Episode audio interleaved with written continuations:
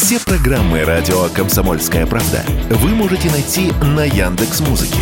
Ищите раздел вашей любимой передачи и подписывайтесь, чтобы не пропустить новый выпуск. Радио КП на Яндекс Музыке. Это удобно, просто и всегда интересно. Диалоги на Радио КП. Беседуем с теми, кому есть что сказать. Здравствуйте, друзья. В студии радио «Комсомольская правда» Иван Панкин. Это диалоги с Кориной Геворгян, известным востоковедом. Здравствуйте, Коренная. Добрый день. Мы будем с вами подводить итоги года. Ну, разумеется, на восточном направлении. Хотя, знаете, на восточное направление, если идти, то сразу через Центральную Азию нужно перешагнуть, через Казахстан. А ведь год начался с Казахстана. Год назад, скажите, пожалуйста, когда в самом начале все протесты в Казахстане начались, как вы смотрели тогда на эти события? Да я просто знал, что они начнутся, потому Знали? что в октябре я была там, э, в Алмате как раз. Вот. И жила в отеле «Интерконтиненталь». И в отеле «Интерконтиненталь», это турецкий отель, отдыхали летчики компании «Силкуи» азербайджанской. Вот, грузовые рейсы из Турции, Азербайджана в Алмату по три штуки в сутки туда прибывали.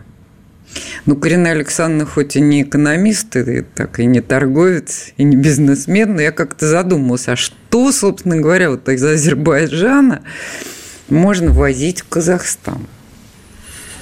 Что? Нефть возить не надо, и самолетами так, не возят, верно, так, да? Так. Ну, фрукты, овощи, ну, как-то очень сомнительно, тем более в Алмату, где этого полно. Это как раз житница фруктово-овощная Казахстана. И я, когда приехала в Москву, я у коллег э, спрашивала, а что там готовится? То есть мне было однозначно понятно, что возится что-то и готовится что-то. Вот. Может быть, мне скажут Корене, но это вы просто попали, да, так не в бровь, а в глаз, но случайно. Ну, может быть, конечно. Но, тем не менее, я была в этом уверена. То есть меня настолько не удивили эти события, потому что я сразу стала это дело мониторить, связываться с казахстанскими коллегами, а, спрашивать. Они мне подтверждали, что зреют э, взрывы взрыв недовольства именно в Алма-Ате. Я локализовала это, то есть мне показывали мои казахстанские коллеги, где это может произойти. Собственно, вот по этому сценарию все и происходило.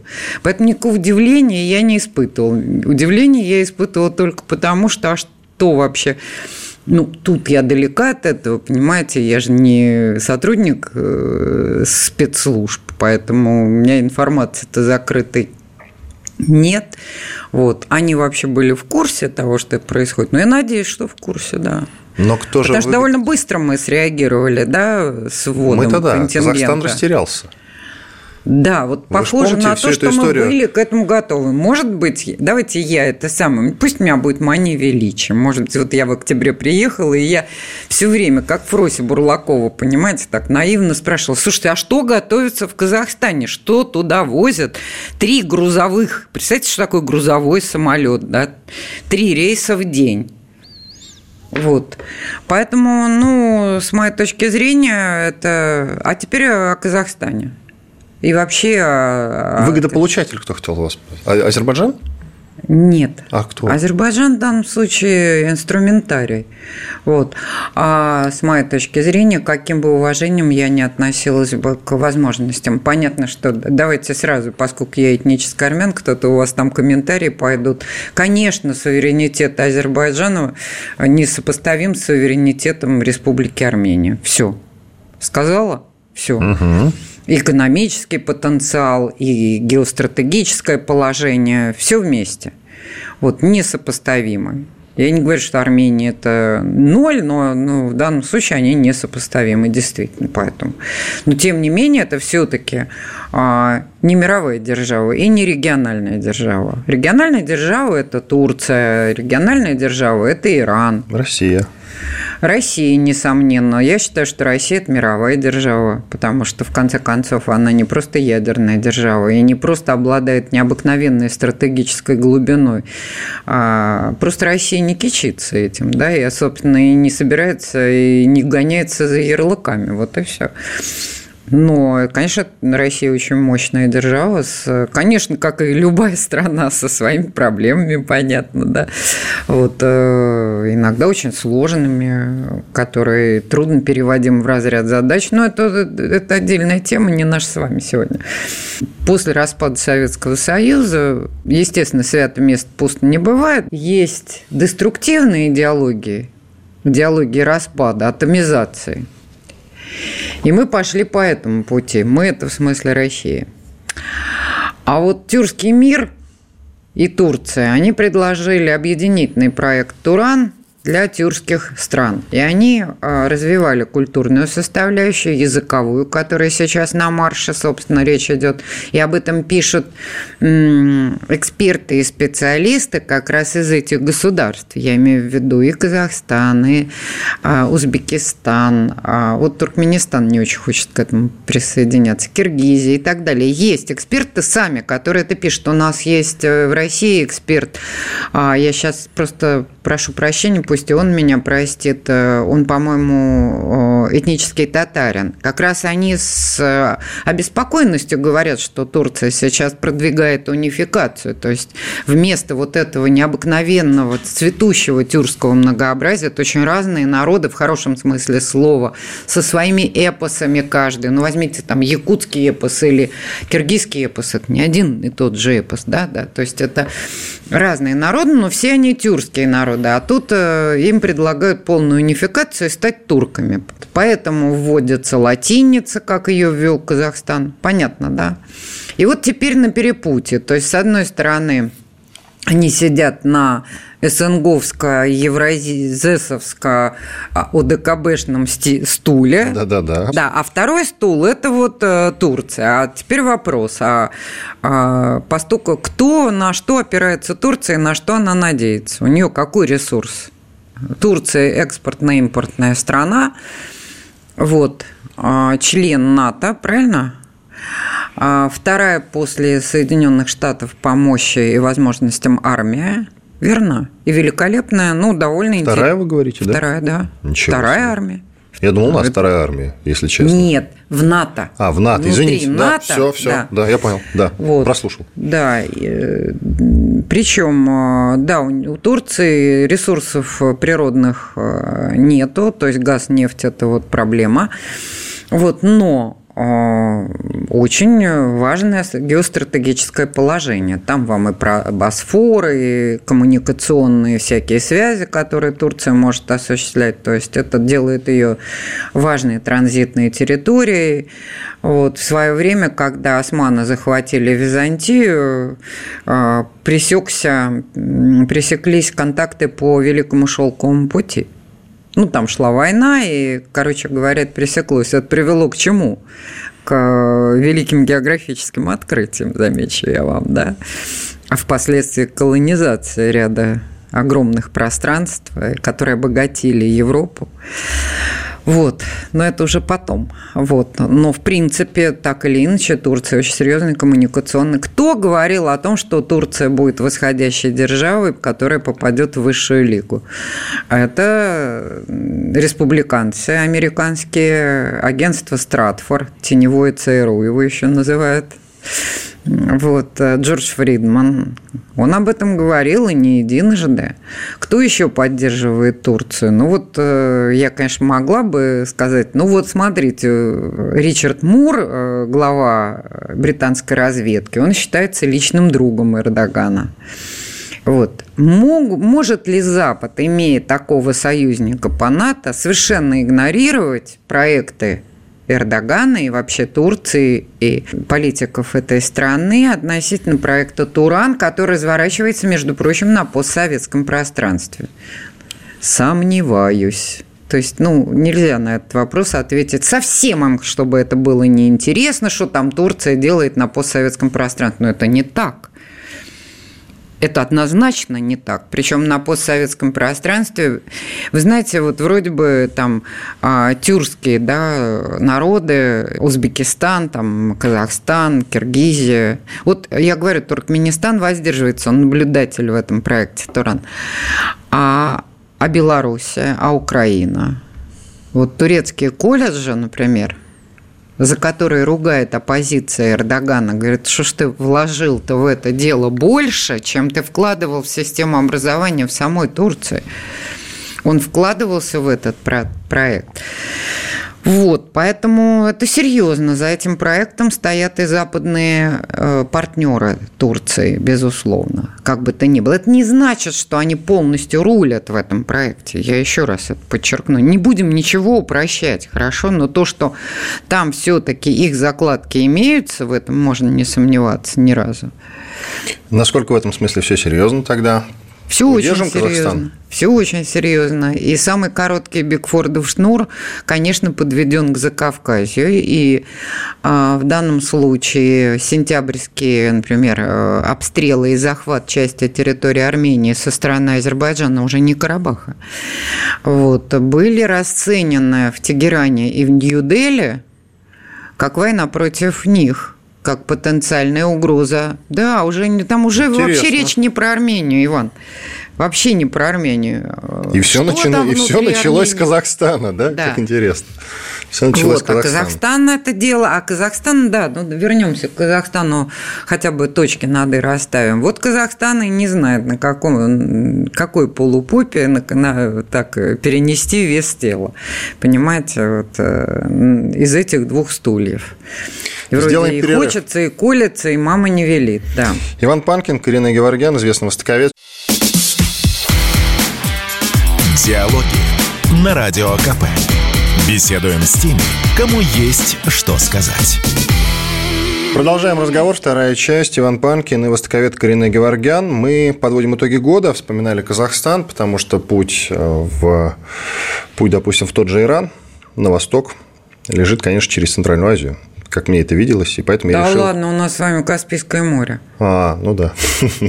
ну хорошо, все равно про Казахстан же нельзя не поговорить. Мы в первой части довольно подробно раскрыли происходящие там события, но хочется продолжить. Все-таки мы удержим Казахстан. Я немножко повторюсь в этом смысле. Ну, как вам кажется? Вот сейчас оценивая все эти события, начиная с январских, потом, а, значит, проведенный референдум, разного толка заявления Такаева того же, который самые разные слова говорил относительно того, чей он друг, Соединенных Штатов или России, например. Про ДКБ он тоже интересное говорил. Или Британии. Ну да, про УДКБ он говорил, что это тогда, в январе, значит, это не Россия помогла, а УДКБ. Это любопытный момент, на мой взгляд. Так э, мы справляемся с ситуацией, мы ее контролируем относительно Казахстана или нет? Иван, ну мы с вами граждане России. Вопрос, и любим Россию, соответственно, понятно. Какие дело, да. первоочередные задачи? Нам, мы, конечно, готовы, мы добрые с вами, щедрые, незлобные, никому зла не желаем, но все-таки должны прежде всего заботиться о своих согражданах и о самих себе. Это будет правильно. Это не эгоизм, это нормально. Вот, а, вопрос. Какие у нас первоочередные задачи? Ну, если, ну, как бы на оперативном уровне. Их надо было решать позавчера, то есть работать на постсоветском пространстве не по остаточному принципу.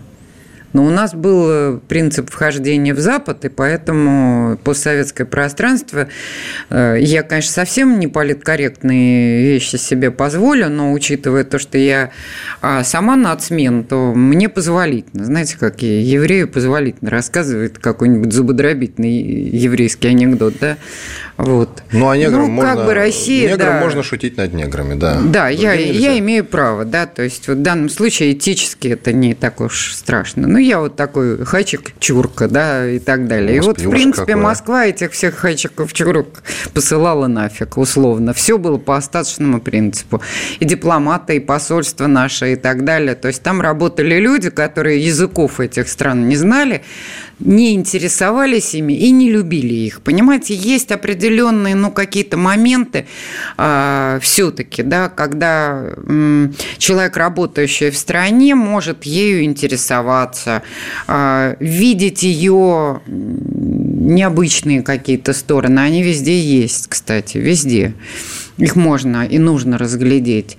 Вот, вот этого не было. Ну, казалось бы, там, я это могу сказать и по Казахстану, и по э, Закавказью. Я, мы не занимались этим пространством. Оно у нас было по остаточному принципу. И вот в результате мы приехали. Прежде всего, мы получили Украину, да? А, И тут стало ясно, что и я, знаете, по-моему, в 2018 году на одном из федеральных каналов говорила, если мы не займемся постсоветским пространством, то через него займутся нами, как мама не горюй. Вот, ну не занялись. Это мой упрек, да. Я считаю, что надо было это делать. Вы знаете, что украинский посол в Ереване говорит по-армянски? Нет. А, и польский говорит по-армянски. Ну, расшифруйте ну, для слушателей, о чем это говорит. вы понимаете, а Расшифруйте народа. для слушателей, что это значит все-таки. Чтобы было уважительность. Это означает уважительность. Это показывает... Они ездят по стране.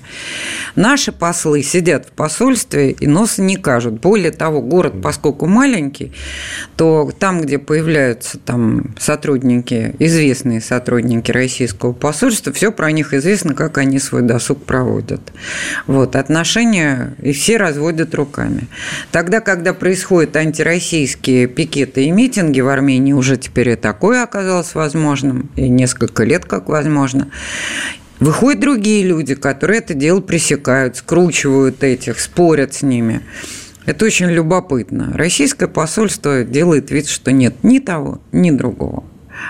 Вот. Мы же не вмешиваемся во внутренние дела мы не работаем. Вот американцы работают, а Россия не работает. Мы настолько не вмешиваемся, что даже вот на контакты не идем. Вот до такой степени. Только по официальной линии. Кабы чего не вышло. Такой а, Беликов, человек в футляре, понимаете? Россия ведет себя как человек в футляре. То есть российские а, представительства ведут себя вот как этот персонаж Чехова. Пожалуйста. Вот. Но это должно меняться. Нужно испытывать интерес к этому, ко всему, понимаете? Это очень интересные страны.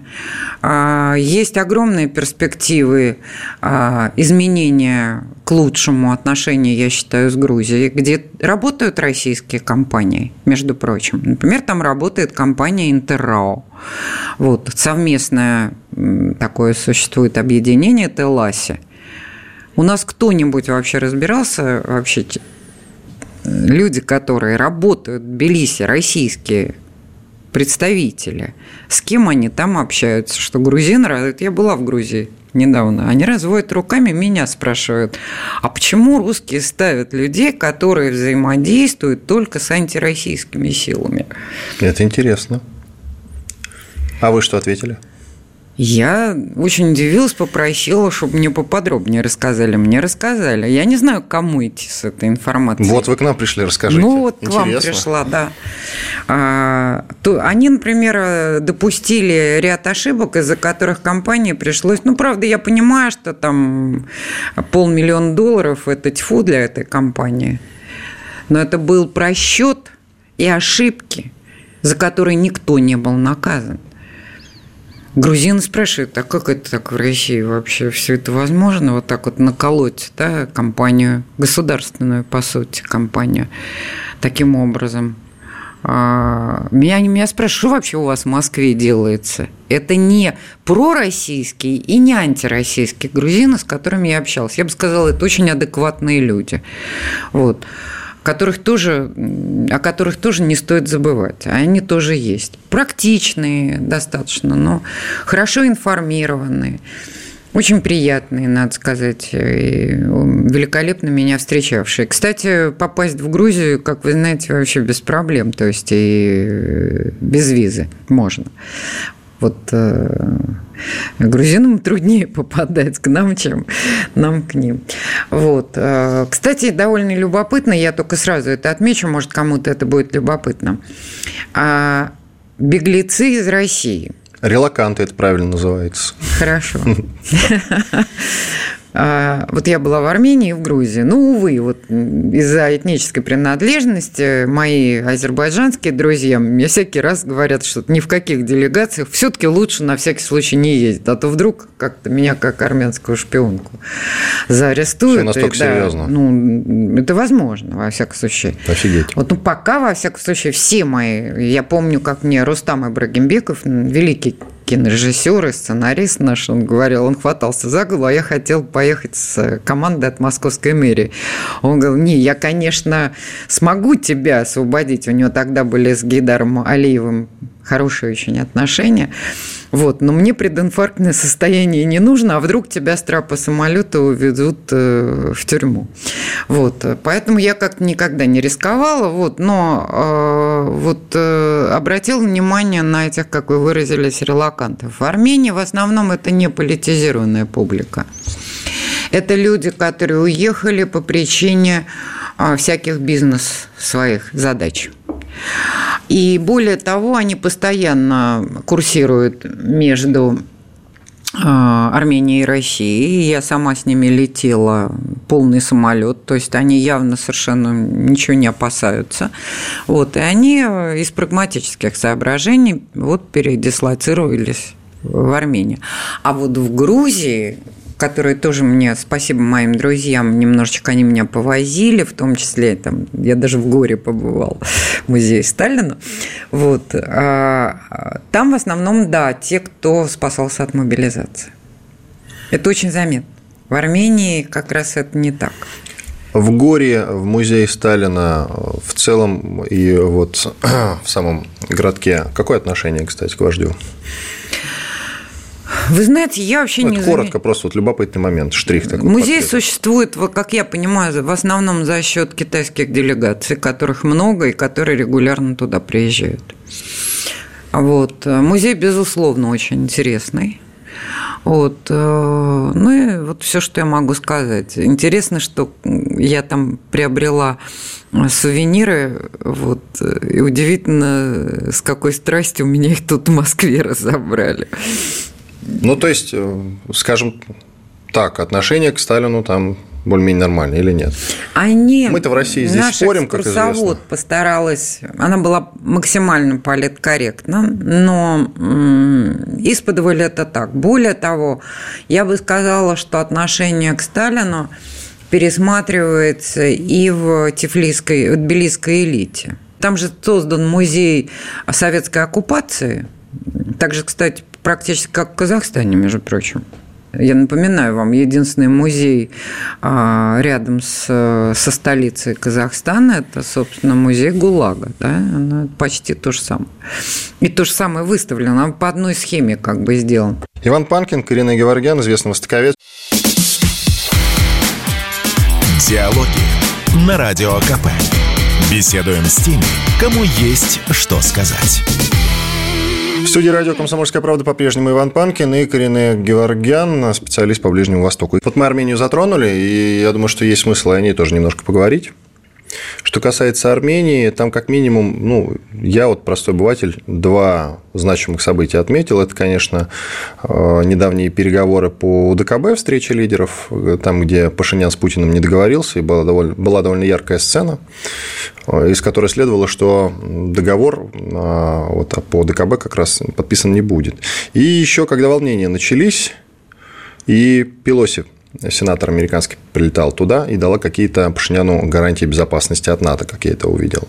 В целом, э, что нас ждет в отношениях с Ереваном? Ну, я уже сказала, что суверенитет Армении я оцениваю как гораздо более низкий, чем суверенитет Азербайджана. Правильно? Да. А в связке... Суммарный. А, хорошо, а вот а относительно а ОДКБ и НАТО... Хорошо, вот я рассказываю. А, понятно, что я, наверное, покривлю душой, потому что понятно, что вот 13 сентября Азербайджан обстреливает из артиллерии и даже занимает кое-какие высоты и часть территории Армении, участки. Там серьезные между прочим, некоторые даже высоты. Понятно, что существует бюрократическая процедура. Вот Индия среагировала сразу. Это война против нас, это попытка а, помешать созданию коммуникации, континентальных коммуникаций север-юг. Стали писать индийские эксперты. В Иране сказали, это война против нас. Мы этого не допустим, никаких территориальных изменений, посягательств на территорию Армении. Москва молчала. Мы заняты специальной военной операцией на Украине. Вот. А в УДКБ лебедь, рак и щука, понимаете? То есть э, Белоруссия поддерживает Азербайджан, она получает по льготным ценам, а, в том числе энергоносители из Азербайджана. Ну, не только это, да, то есть традиционно Лукашенко поддерживает Баку. Вот. А, ну так, это его линия. Может быть, он прав. Я в данном случае это просто констатирую как факт. А Казахстан тоже поддерживает Баку. Соответственно, Киргизия тоже поддерживает Баку. Азербайджан является неприсоединившейся страной. И сейчас страшные а, египетские казни сулит Индии, которая возмущена поведением Азербайджана, потому что это угрожает ее проектам. Понятно, да, сейчас? А ведущей неприсоединившейся страной, создателем движения неприсоединения является Индия, правильно? Самая большая демократия мира. Вот. Вот там сейчас этот конфликт а, достаточно серьезный, тем более, что Индия поставляет теперь вооружение Армении, она перешла грань этого, потому что э, Индия старалась как бы не вмешиваться ни в чьи конфликты никогда. Тут она решила вмешаться. Это было волевое решение. Это вызвало бурю эмоций, если читать азербайджанские ресурсы вызвало бурю эмоций. Кстати, вы никогда не задумывались, почему часть этих ресурсов, немалая часть этих ресурсов Роскомнадзором закрыта? Понятия не имею, развожу руками. Потому что они все топят за Украину. Вы это говорили, кстати, вот да. мы однажды. Но это факт, это, это не, не надо для этого. То есть там много чего мелькает. Я не могу сказать, э, бывают и хамские немножечко в наш адрес э, э, посылы, но в целом, в целом они проукраинские. Вот эти ресурсы. Ну, вот так пока складывается. Что касается Пелоси, да что могла пообещать Пелоси? Ничего. Она могла только единственно погрозить Пашиняну пальцем и потребовать, чтобы он не взаимодействовал с Ираном. Все, это и ради, ради чего она и приезжала. Только ради этого. Пригрозить ему пальцем. Ну и неприятное Москве сделать. Ну, потом-то встреча с Путиным как раз и произошла, Я на которой... еще раз вам говорю, это единственное, что она сделала. А вот недавний, буквально несколько дней назад, визит уже упомянутого Ричарда Мура, потомка ирландских террористов, главы британской разведки. Вот это гораздо интереснее и серьезнее. Он сам приехал. Помните, Зеленский к нему в офис ездил? А тут он сам приехал. Это Ми-6. А он редко. Это английский Ми-6. Да. Мур.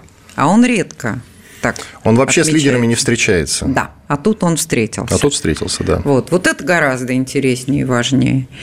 Вот. Но тоже закрытая встреча, у меня нет информации об этом, я могу только догадываться. Вот. Ну, что после я могу нее сказать? После нее риторика Украины по поводу Минских соглашений изменилась. Ну и это отчасти, но в данном случае, как я понимаю, Украина, на ней как бы такие уже начинают, э, по крайней мере, карандашиком крестики ставить, и в том числе Лондон. Вот по понятным причинам, в общем-то, плетью обуха не перешибешь. Все-таки Россия, во-первых, рядом, это военные коммуникации, кроме всего прочего, это военная логистика. А ну и я, я не военный эксперт, поэтому оставим сейчас. Мы сейчас не об Украине, да, говорим, мы как бы все помимо Украины. Вот. А второе, явно совершенно Лондон принял решение, по крайней мере, в лице Ричарда Мура, активизироваться на постсоветском пространстве. Это означает, что события в Закавказье и в Средней Азии – это события следующего года. Угу. Я думаю, что в первой половине, то есть во второй половине января, скорее всего, вероятнее всего, учитывая частотность и масштаб э, учений, которые Азербайджан и Турция проводили вблизи границ, а перекрытие Лачинского коридора и фактически 120 тысяч армян, обреченных там на голод-холод, там ни газа, ни электричества, ну, все понятно, да, то есть никаких коммуникаций равно как и наши миротворцы тоже, между прочим, оказались в этом же положении. В Карабахе сейчас там перекрыта дорога. Вот. Это очень волнует Иран. И несмотря на то, что азербайджанские средства пишут о том, что это фейк, я вот э, верифицировала эту информацию. Не спрашивайте меня, как, но верифицировала. А, но Иран взял и перекрыл дорогу не полностью, но частично перекрыл а, коммуникации, которые связывают эксклав Азербайджана Нахичевань с Баку. Вот, в ответ можно сказать. Кроме всего прочего, Иран держит там серьезные контингенты и не дает развязать эту войну.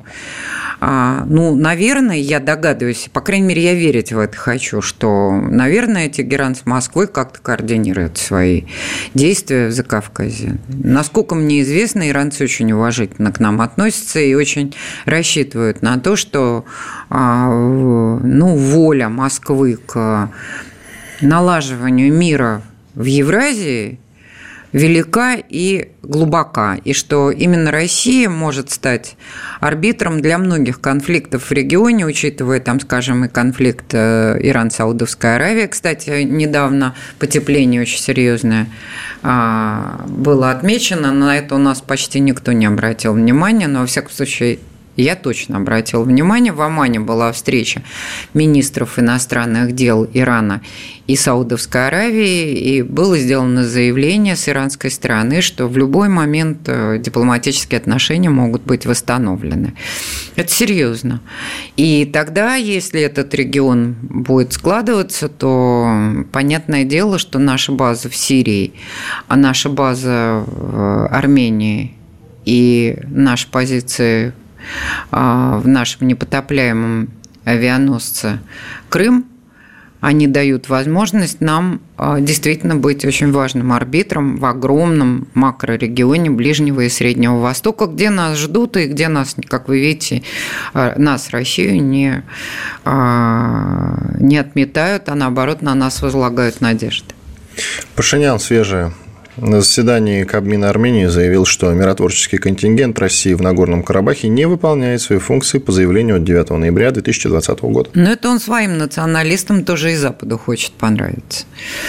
Вот. А, я не знаю, это все-таки государственный деятель другой страны, но такого рода заявления очень специфичны. Я могу сказать, что наши миротворцы – это очень ограниченный контингент, а, а граница, которую им нужно контролировать, это 500 километров. Это в два раза меньше, чем а, фронт соприкосновения с украинцами у нас сейчас по СВО. Вы представьте себе, то есть они не в состоянии это удерживать. Вот. И понятно, что, ну, если уж совсем по правде, то их там мало. А, и надо сказать, что азербайджанская сторона довольно грубо иногда э, характеризует э, их полномочия.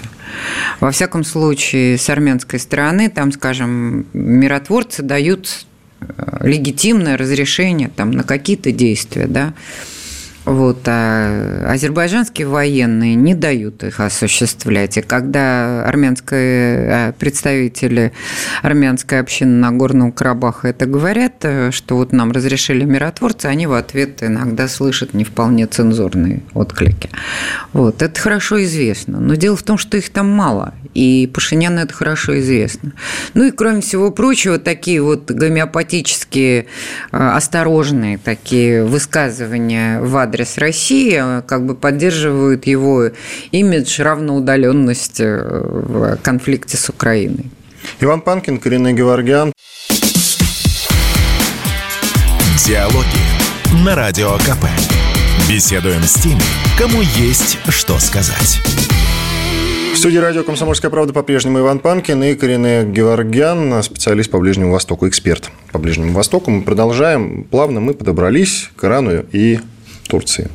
С Ирана начнем. Э, ну, можно ли сказать, что, в принципе, мы наладили, наконец, с Ираном полноценный диалог? До этого, и вы мне об этом уже рассказывали, они опасались, что мы чуть что... А кто мы? Россия. Иван, мы с вами? Россия. Россия чуть а что... Россия в каких же... формах? А, давайте я закончу мысль. Россия в какой-то момент опять развернется в сторону Запада. И они как бы не то чтобы опасаются этого, сколько им этот момент неприятнее, поэтому и они до конца не сближаются с нами. Вот мы, наконец, с ними уже наладили полноценные отношения с перспективной основой или нет? Ну, из того, что известно мне, иранское руководство понимает, что даже если российская элита и очень хотела бы развернуться в сторону Запада, вот, но путей туда закрыты. Вот, поэтому тут они успокоились слегка. Это первое. Второе, они сами прекрасно понимают, что прагматически взаимодействовать там с той же Европой или даже с Америкой, это нормально, они очень прагматичные люди. И у них, э, у Ирана довольно немалые активы, кстати, есть и в Европе, и в Соединенных Штатах. Я вот только одну цифру могу привести, может быть, она не очень точная, но приблизительно так, порядок я правильно назвал, 15% атомной энергетики. А Франция – это акции Ирана. Ничего, правда. То есть это страна, чьи акции заморожены, чьи активы заморожены в Европе. Вот. А, и она, конечно, Иран не готов от них отказаться совсем. Он хочет их получить обратно. Он требует этого, поэтому и тяжело идут переговоры по СВПД в Вене. Вот, потому что Иран требует все и сразу. И говорит, я вам не верю, вы сначала деньги, потом стулья будут вам. Вот. Что касается ядерного оружия, это харам мы не собираемся делать ядерное оружие. А вот. Для нас мы теократия, теократия, и у нас из богословских соображений для нам это запрещено. Кроме всего прочего, Иран подписал э, конвенцию не, не распространения ядерного оружия. Но в этом случае они говорят, тогда пусть и пусть Израиль тоже откажется, а то что это такое получается? Несправедливо. Но они же обогащением занимаются по-прежнему. Они занимаются урана. обогащением, да. Вот. А, ну, кто его знает? А может быть, они нам этот обогащение. А мы же у нас с ними договор по СВПД, они его передадут. Все, что они обогатили, они передадут России по договору, по СВПД, в принципе. Они пока не передают, а потом передадут. Кто сказал, что нет. Вообще иранцы известны тем, что слово они дают не контрагенту, а Господу Богу. Вот, это их традиция. Поэтому они, если что подписывают, они все-таки следуют и букве, и духу а, тех соглашений и договоров, которые они подписывают. Они этим известны. Они в этом смысле очень тяжелые переговорщики и долго соответственно, торгуются по каждому пункту каждого переговора, но дальше, да, то есть э, каждому пункту договора, но дальше они идут, а, они его исполняют. Они в этом смысле надежные партнеры тоже как и мы. Вот. А поэтому, например, их очень возмутил, когда при Дмитрии Медведеве, когда он был президентом, под давлением Соединенных Штатов, они оплатили нам поставки С-300, системы С-300, вот, а мы им их не отправили. Они подали на нас в суд.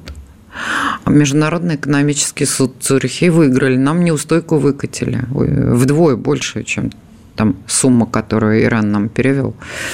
Вот. Ну, потом пришел стал президентом Владимир Владимирович Путин, и удалось пойти на мировую. Вот. А, но теперь э, у Ирана есть свои обиды. Мы же у них отнимали территорию, не они у нас. Вот.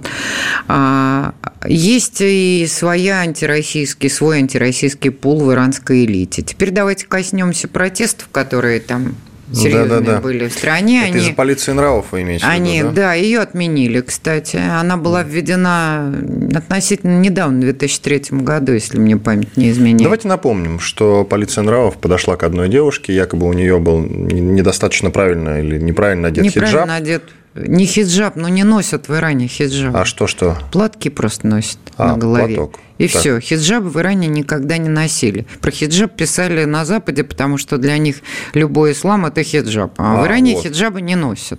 Хорошо. Платок... Но им на это наплевать да. на Западе, да. Э, докопались до девушки, потом ее избили, она погибла, и да. И это опять-таки с подачи Запада, потому что все видеокамеры в Иране не, не смонтированные как бы показывали, нет. Ее не имели права трогать, ее и не трогали, ее сопроводили в полицию. Вот, и там с ней разговаривали. Она упала со стула, дальше вызвали скорую помощь, и она умерла. Разговаривали, она упала со стула. Интересно. Да. Ну ладно. В машине скорой помощи. Ее не избивали, это невозможно. А вообще, тем более представить себе, а кто ее должен был избивать. Значит, если ее избивать, ее должны были избивать женщины. Там мужчины ее допрашивают, то есть разговаривают. Вот. А мужчина не имеет права прикасаться к чужой женщине. Это теократия, еще раз я вам говорю. Это ислам, это шариат. Кстати, нравов в итоге разогнали. Нет, э, не совсем так. Дело в том, что надо понимать, что на мирный протест Иран имеет право. Вот это очень демократичная в этом смысле страна. То есть на спонтанный, необъявленный, но мирный протест иранский народ имеет право. Он может выйти на улицы, протестовать кричать какие-то лозунги, но есть границы. Нельзя жечь полицейские участки, нельзя бросать камни в полицейских. Вот. Э, ну и желательно там обойтись без обсценной, разумеется, лексики, то это тоже осуждается, то есть всякие грязные слова этого произносить не надо. Но протест свой народ имеет право выражать, и он его выражал и не один раз. Вот. Это только на Западе считается, что вот э, нужно непременно сказать, что вот это как в Иране и в Северной Корее. Но это очень разные страны. Я не знаю. Ну, и экономически разные, конечно. И экономически, и вообще как это минимум, и культуры да. разные, и вообще это там Дальний Восток, тут Средний Восток и так далее. Иран – это целая цивилизация. Короче говоря, по закону иранский народ имеет право на протест. На мирный протест имеет право. И этот протест стал обсуждаться сразу же а в иранском политикуме, в парламенте, в Меджлисе. И первым выступил спикер парламента, очень известный политик господин Лариджани, который который сказал, а может мы немножечко так слишком туго гайки закрутили. Все-таки молодежь, все-таки современная ситуация. Вот люди возмущаются действиями этой полиции нравах. А нужна ли она? Небольшое уточнение. К антиисламской революции спустя почти больше 40 лет это может привести или нет? Нет, я не думаю, что именно к антиисламской, но то, что может быть, а, поскольку верховный руководитель Ирана, а это Аллах Хаминеи, Али Хаминеи, человек очень старый и, несомненно, нездоровый, ну, как я думаю, что после его кончины может быть э, пересмотр некоторых норм и может быть даже а, того и гляди, конституционных норм. Это не исключено. Вот. А то, что отказа, такого массового отказа от ислама, ну, нет, я даже не представляю себе этого. А, это было, и это есть протестное поведение, но это всегда будет какой-то слабый процент. Дело в том, что в Иране есть разрешенные религии, это христианство, иудаизм, израилизм. Вот. А, и э, да, известно подпольные крещения проходили. Но в основном там христиане это армяне, хотя есть греческая церковь, есть даже грузинская. Вот. А, ну, в основном это армяне. Ну, да, бывали такие случаи. Надо сказать, что даже сами власти, насколько я понимаю, на это смотрели, в общем, сквозь пальцы, если можно так выразить, потому что в основном это маргинальное поведение. Подошли мы к Турции с вами. Да. Э, с этой страной как мне кажется, у нас вообще одни из самых сложных отношений именно из-за противоречивости. О, мэр Стамбула арестовал Из-за противоречивости их и да. неоднозначности. По крайней мере, мне непонятно, что происходит. А лучше, чтобы было понятно. Вот с Америкой с той же нам все понятно. И, в общем-то, как-то мы идем дальше дорожкой не прямой, так или иначе пикировочками обменимся, ну и шут с ними. А вот с Турцией мы то друзья, то нет. Вот вы как оцениваете по итогам года а, наши отношения с Турцией? Летом Турция вдруг э, в лице Эрдогана возьми да отмени э, скидку на прохождение, 75-процентную скидку на прохождение наших судов через Босфор. Они, между прочим, эту скидку получили в 1984 году еще от Советского, то есть э, дали, а еще от Советского Союза, потому что именно в 1984 году Советский Союз договорился с Турцией о поставках газа. И вот за поставку газа Турция дала эту скидку. Газ-то мы им поставляем, еще хаб собираемся строить. А они вдруг взяли и отменили скидку, которая с 6 по октября перестала действовать. То есть мы теперь 100% платим. Вот. Но я много думала, но, по-моему, вот у части, немалой части российской элиты слишком много недвижимости в Турции. То есть э, вот как бы частные активы российские и влияние этой части на российский политикум, знаете, совсем скидывать со счетов не приходят. Это были диалоги с Кариной Геворгян. Итоги года, если быть точнее. Спасибо, что были с нами. До свидания. Диалоги на Радио КП. Беседуем с теми, кому есть что сказать.